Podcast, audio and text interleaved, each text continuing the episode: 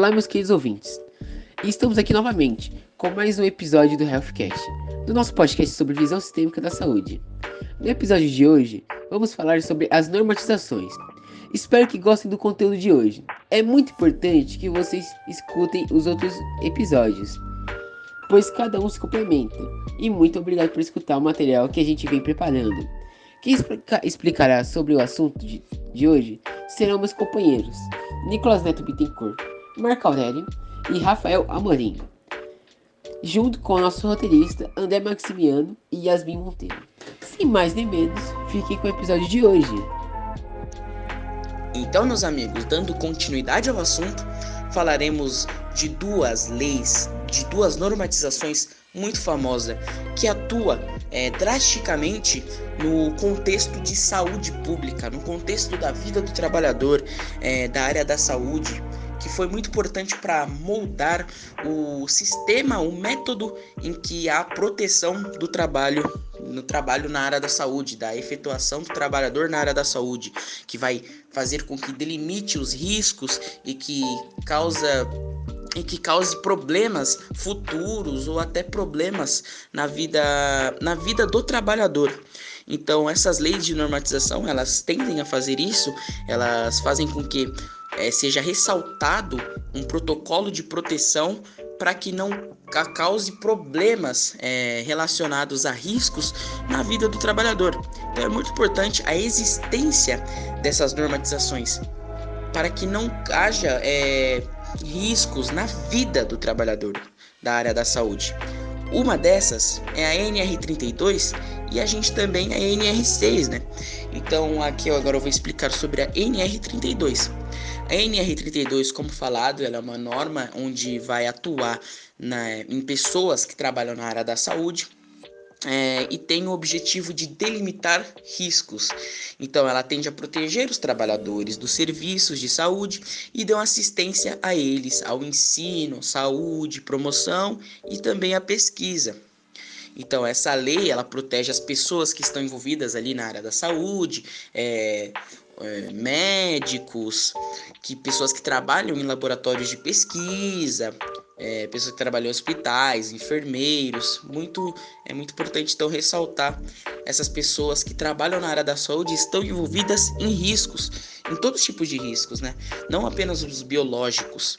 É, então a gente também tem essa norma se efetuando em meio aos riscos biológicos, é, a prevenção dos riscos expostos ao trabalhador, que pode causar é, malefícios à vida do trabalhador. Então a gente tem a, que promove a proteção desses riscos, é, os riscos biológicos, vamos supor. É, a gente tem aqui o uso dos EPIs, os equipamentos de proteção individuais, e os EPCs, os equipamentos de proteção coletivas, então que são promovidos por essa norma. Então é muito importante você utilizar essa o, você seguir a NR32 por conta disso, para que você não sofra de um risco mais para frente, para que você delimite o risco, né? Para que não chegue a uma situação drástica. Então, é, como a gente falou nos episódios anteriores, é muito importante que você assista, já ressaltando aqui, é muito importante que você assista os episódios anteriores, porque a gente fala o conceito, a gente cita exemplos dos equipamentos de biossegurança, que são os EPIs, os EPCs, os equipamentos de segurança, né? Então, é muito importante essas normas que vão mudar totalmente o ambiente de trabalho e a quem está inserido no mesmo. Agora eu irei falar sobre a NR6. Essa normatização estabelece que todo equipamento de proteção individual é todo dispositivo ou produto centrado para o uso individual do indivíduo, para meios de proteção contra ameaças ou riscos, a segurança e a saúde do trabalhador em seu ambiente de trabalho. Quais que devem ser as obrigações do empregador em relação às EPIs? O empregador ele deve adquirir o adequado ao risco de cada atividade. Ele deve exigir o seu uso, ele também deve fornecer ao trabalhador o equipamento adequado, conforme aprovado pelo órgão nacional competente em matéria de segurança e saúde do trabalhador. Ele deve também orientar e treinar o trabalhador para o uso adequado do equipamento. Deve substituir o equipamento imediatamente quando danificado ou extraviado. Ele é responsável pela higienização e manutenção periódica do equipamento. e também deve comunicar à equipe de biossegurança qualquer irregularidade observada. E quais que devem ser as obrigações do empregado em relação às EPIs? Os empregados, eles são responsáveis pela guarda e conservação do equipamento. Ele deve também comunicar ao empregador qualquer alteração no equipamento em que o torne impróprio para uso, e deve cumprir as determinações do empregador sobre o uso adequado do equipamento. As N a NR6 também cita algumas normatizações para comercialização, importação e fiscalização de tais equipamentos, para garantir, para garantir a segurança completa durante a sua utilização. Também irei falar sobre sinalização básica de materiais. Para sinalizar algumas matérias distintas, são usados alguns símbolos com formas e cores diferentes, com meio de distinguir a forma de segurança, obrigação, prevenção, interdição, informativo e outros. Se você avistar qualquer um dos símbolos, você deve manter a distância do local se ele for de grande risco, ou um certo cuidado se for um caso de risco pequeno. Caso você veja um símbolo de resíduo radioativo, você deverá manter distância do local para a prevenção de não correr nenhum risco ao indivíduo. Por exemplo, uma usina nuclear entrou em colapso. O local da, usina entrará em, entrará em área de risco radioativo e as pessoas terão que ter uma certa distância do local. Agora, se você ver um símbolo de resíduo biológico ou químico, você não precisará manter uma certa distância do local, dependendo do seu risco. Mas, normalmente, você terá que apenas ter cuidado e segurança com o local. Se uma pessoa trabalha em uma fábrica onde ela trabalha com os produtos químicos, por exemplo, ela terá que tomar alguns cuidados e, como vimos anteriormente, o empregador é quem deve tomar conta do uso adequado dos equipamentos e prevenir qualquer tipo de acidente dentro do ambiente de trabalho. Também existe o símbolo de resíduos recicláveis, que é um símbolo informativo e também de obrigação. Digo isso pois o indivíduo deve ter o consentimento de que ele deve prevenir o meio ambiente e, con e contribuir para que o mesmo não seja destruído. Agora irei passar a palavra para meu amigo Nicolas. Então, como chegando ao fim de mais um episódio, agora, meus caros ouvintes, falaremos, faz, faz, faremos um apanhado, né? Um apanhado de tudo que a gente viu no episódio de hoje. A gente ouviu falar sobre o conceito de normatizações, então o que, que, o que são as normatizações. Então a gente tem aqui as normatizações como é, o ambiente de trabalho em que o, o trabalhador ele é exposto e esse ambiente de trabalho está inserido em riscos, esses riscos que podem ser fatais para a vida do trabalhador e que devem ser delimitados ou até mesmo sendo eliminados. E como que a gente vai eliminar esses riscos? É muito importante que você veja, eu falo sempre isso, porque é muito importante que você veja os episódios passados, porque cada cada roteiro cada roteiro criado ele se complementa para que você possa entender tudo. Os roteiros eles vão se complementando. Então, a gente falou, vamos supor, no primeiro episódio, fala, falamos sobre os equipamentos de biossegurança e a gente vai citando eles aqui novamente. Então, é muito importante que você escute todos os episódios da, da saga, todos os episódios do Healthcast, e é muito importante. Então, e também ouvir com bastante atenção, né, para você aprender e não sair daqui sem saber o que a gente falou. Então, a gente falou dos conceitos de normatização. O ambiente de trabalho, ele vai deixar o, o trabalhador exposto a riscos e esse trabalhador ele tem uma forma de se proteger e essas formas de se proteger elas são institu instituídas pelas normatizações, pelas normas que fazem com que é, esse processo seja mais eficaz, se torne não se torne um método, mas sim uma obrigação do trabalhador. Então, o trabalhador ele vai passar a ser obrigado a se proteger e, e não vai ser uma não vai ser maléfico ao trabalhador, porque a gente vê que se proteger é sempre bom, porque às vezes você se protegendo, sim, pode, temos alguns equipamentos que não são é, muito agradáveis de se usar, porém eles causam grande diferença. Você vai estar protegido de um risco que pode acometer-lhe a vida inteira do trabalhador. Então é muito importante que siga essas, essas regras e normatizações. Agora, voltando ao apanhado, dando continuidade a esse resuminho que a gente faz sempre no final dos episódios, é, vamos ressaltar as leis de normatização. O que, que a gente falou das leis de normatização?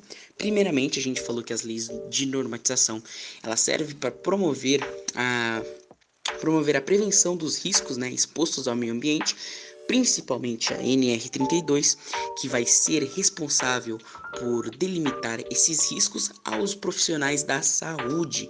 Sim, os profissionais da saúde, eles que trabalham com pesquisa.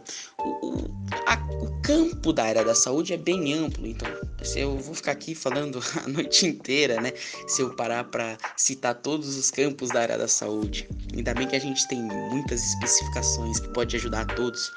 E também as pessoas que trabalham ali estão inseridas em riscos e também devem ser ajudadas, e é por isso que essas leis da normatização são criadas, essas leis de normatização.